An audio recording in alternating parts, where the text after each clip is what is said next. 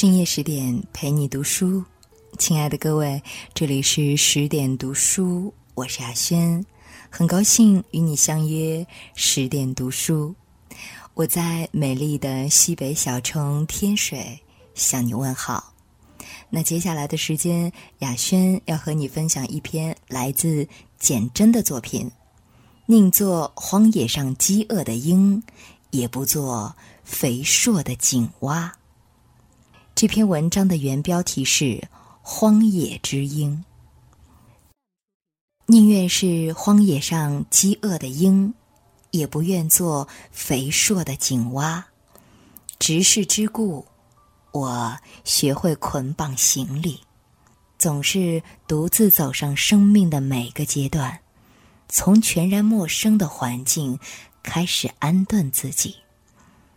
小学毕业，明明附近有所国中，我却跑到离家四十分钟车程的国中就读。好不容易与他们熟了，成为一份子。明明附近有几所高中可供选择，却大胆的跟导师讲：“我要去台北考高中。”第一次我知道北一女、中山、景美等学校。我问老师志愿顺序，他不太确定，但终于帮我排妥。他没问万一考上了怎么安顿，我没提，那是我自己的事。拿到准考证回家才跟家里提，家人一向不管我功课。那时父亲刚逝两年，母亲出外工作兼了副职。阿嬷管田地家园，我是老大，弟弟妹妹才小学，谁管得到我？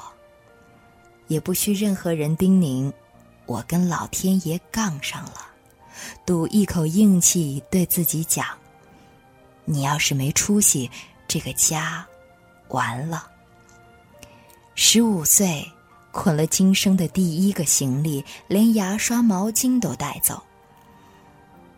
屋前错后寻了一趟，要狠狠记住家的样子。躲在水井边哭一场，忽然长大了五岁。我不嫉妒别人的十五岁，仍然滚入父母怀里，睁着少女的梦幻眼睛，而我却得为自己去征战，带刀带剑的，不能懦弱。所以。孤零零的在台北寄人篱下，每天花三个钟头来回新北头一所高中与复兴南路的亲戚家。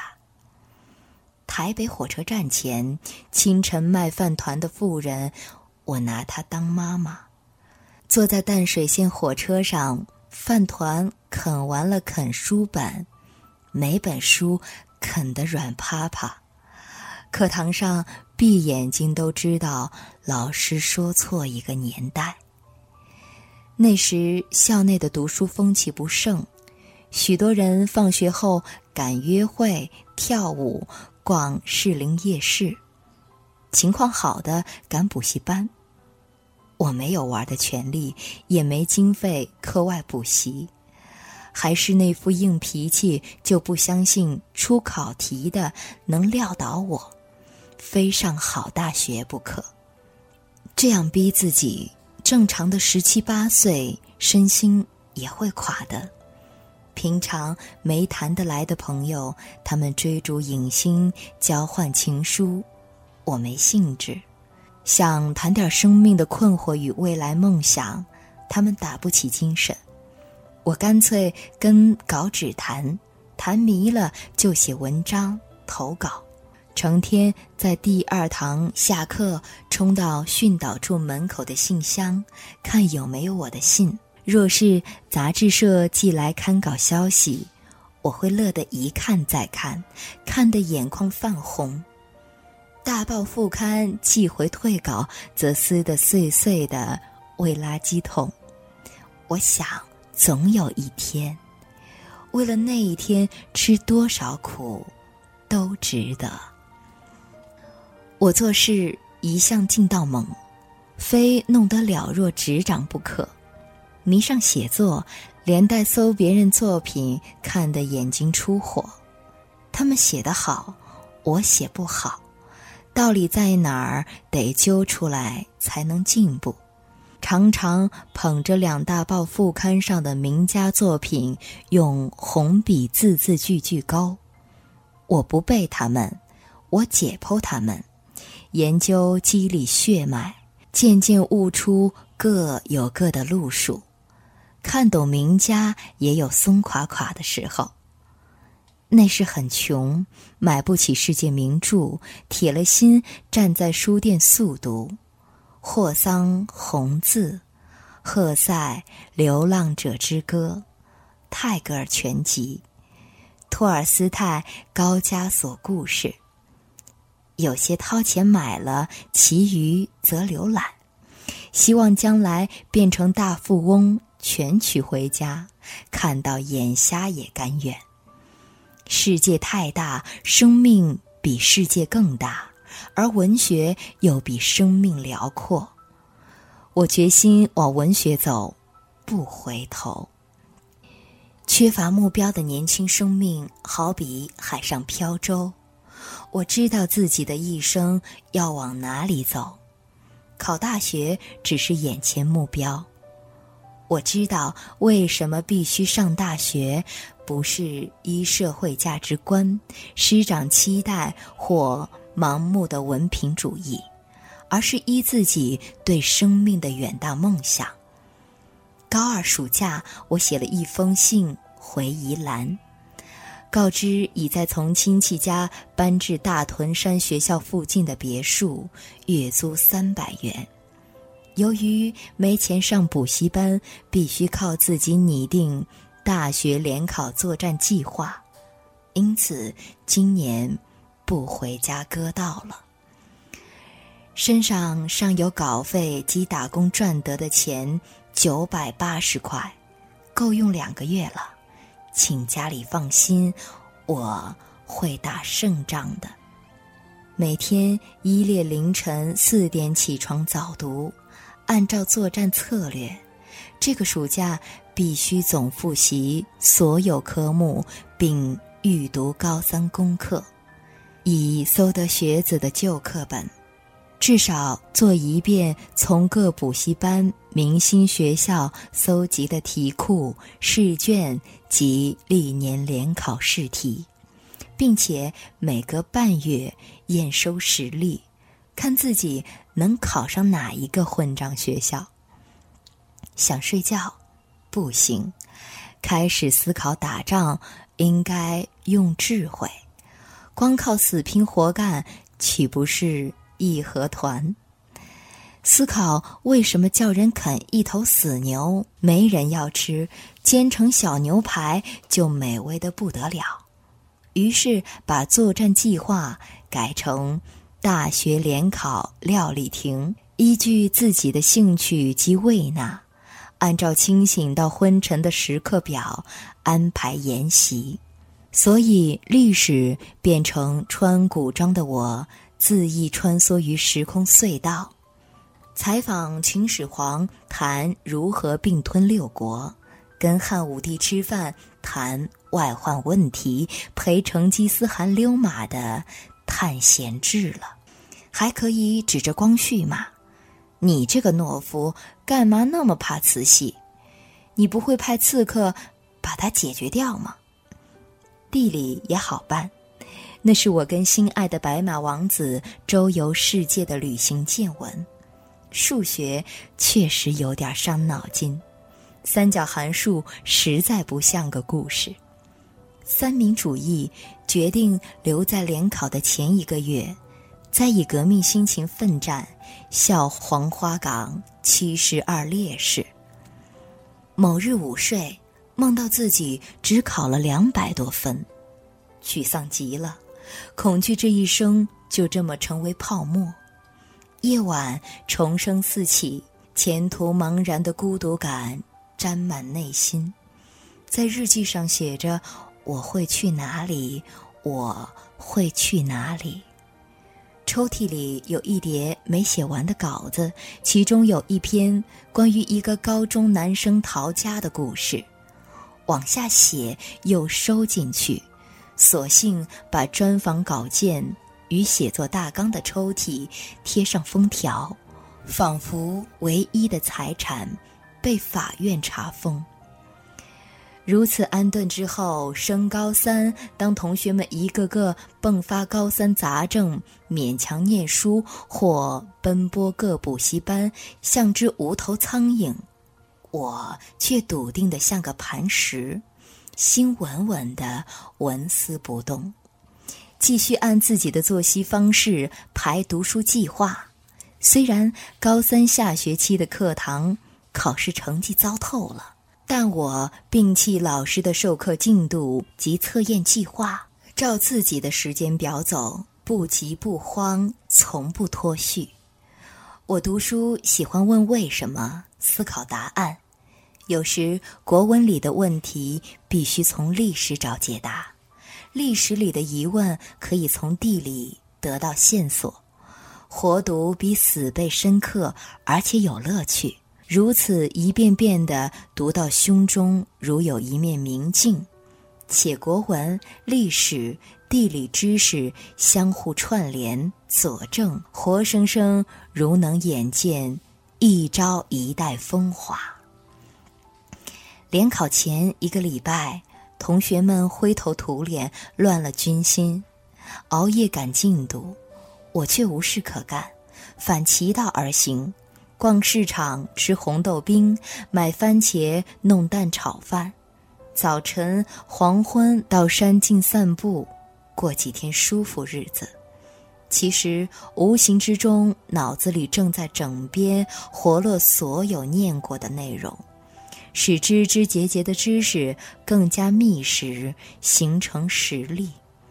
我有自信，问任何问题，我都能说出。一番道理。联考那日，大多数人像进刑场，我却觉得像园游会。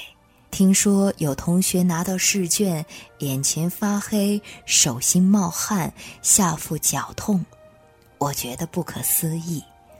我太稳了，拿到国文、历史、地理试卷，觉得像在考小学生。暗笑出题老师怎么出？这种简单的题目，钟响后，同学们纷纷翻书找标准答案，发出哀嚎声，或到家人面前忧心忡忡。我没人陪考，也觉得家人向组进香团陪考，只会坏了军心。我一本书也没带，考过就算了，不再想他。闲得没事儿干，买汽水边走边喝，像个巡逻。没放榜，我已算出自己到台大，选个学风自由的大环境，再转系，总比意气用事，只是填几个志愿，再挤破头转校保险。我想到一个人才荟萃、高手辈出的大环境，逼自己成长。所以，台大文学院六个系全填了。同学问我，万一上考古系怎么办？我说，那就去挖坟墓嘛。老师看我的志愿单，同样揪眉头，简直是没主意的人的手笔。我仍坚持从头填到尾。人生哪能一下子就称心如意？我把选校搁第一顺位，进了大环境一切好说，考进哪个系不重要，从哪个系毕业才重要，从哪个系毕业又不重要，将来走哪一行更重要。我一向不认为一次联考就定了一生，往后的变数很大。多的是进自己的第一志愿科系，毕业后才改行的例子。与其四年后再从头学，我宁愿花一年时间好好摸索清楚。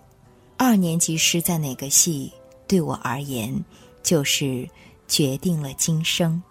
放榜后，在大屯山城另居的小屋打点行囊，一下子天地开了。三年高中生活留下的日记、写的文章，一把火烧了。我的青春岁月在火光中、泪眼里化为灰烬。那些忧喜苦乐，全部计较，也无需保存。我知道自己又要去陌生地方，从头开始，就像过去每个阶段，命运交给我一张白纸一样。飘荡中能感受自己的生命有了重量与意义，是最大的收获。我太早离开家庭的保护，也学会独立，为自己的生命做主。虽然无法像一般人拥有快乐的青少年时期，可是也学到同龄孩子学不到的：如何做一只在荒野上准备起飞的鹰。